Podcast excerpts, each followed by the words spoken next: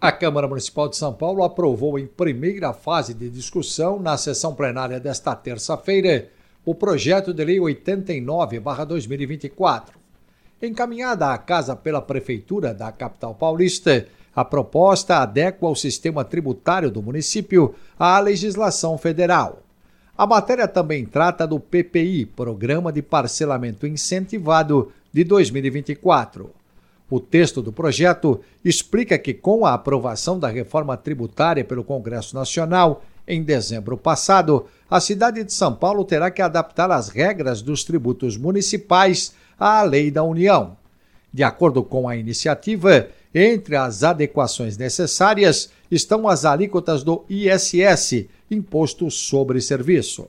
O projeto menciona ainda que a reforma tributária nacional alterou a regra da contribuição de iluminação pública, necessitando, portanto, de ajustes nesse ponto. Além das adequações do sistema tributário, a matéria também apresenta o PPI de 2024. O programa de parcelamento incentivado da Prefeitura permite que os contribuintes da capital possam quitar os seus débitos tributários e não tributários inclusive os inscritos em dívida ativa gerados até 31 de dezembro de 2023. A medida vale para pessoas físicas e jurídicas. O projeto ainda deve passar pelo plenário da Câmara para aprovação em segunda votação.